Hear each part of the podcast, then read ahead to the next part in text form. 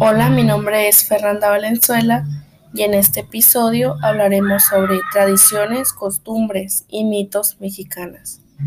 Una de las tradiciones más conocidas dentro de nuestro país es el Día de Muertos, que se celebra cada año en todo el país entre el primero y el 2 de noviembre, con algunas variaciones regionales. Este consiste en colocar una ofrenda con fotos de familiares y seres queridos que hayan fallecido los elementos representativos de las ofrendas son la flor de cempasúchil, el papel picado, incienso y comida del agrado de los homenajeados, así como calaveritas de azúcar con los nombres de los vivos. Parte de la tradición del Día de Muertos es pasar la noche en el cementerio con los seres queridos fallecidos y decorar sus tumbas con comida y flores, además de ambientar el escenario fúnebre con música, todo digno de una verdadera fiesta. Uno de los mitos, que es también uno de los más populares dentro de México, es el de la Llorona. En algunos lugares donde hay lagunas o ríos, en las noches se escucha una mujer gritar, ¡ay, mis hijos! con una voz triste y desgarradora. Esta mujer despechada por la falta de amor del padre de sus hijos, los ahogó en el río y después se suicidó al no soportar la culpa de haber cometido el crimen. Desde entonces se le escucha por las noches gritar ese lamento.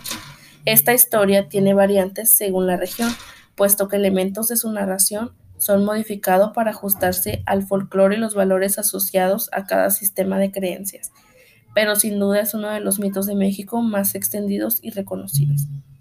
Bien se sabe quién no ha sido asustado por sus primos o incluso por sus padres en las noches cuando no se querían dormir y querían seguir jugando.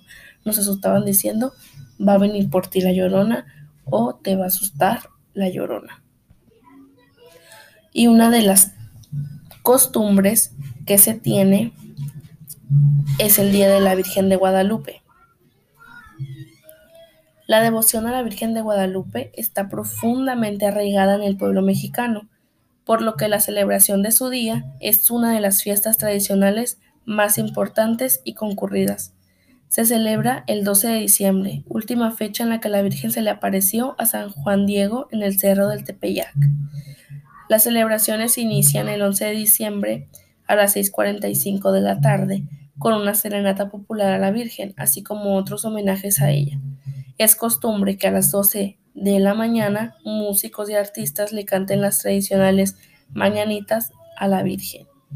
Inclusive en nuestra localidad de Navojoa, Sonora y muchas otras ciudades se ven las famosas peregrinaciones que son en homenaje a la Virgen de Guadalupe.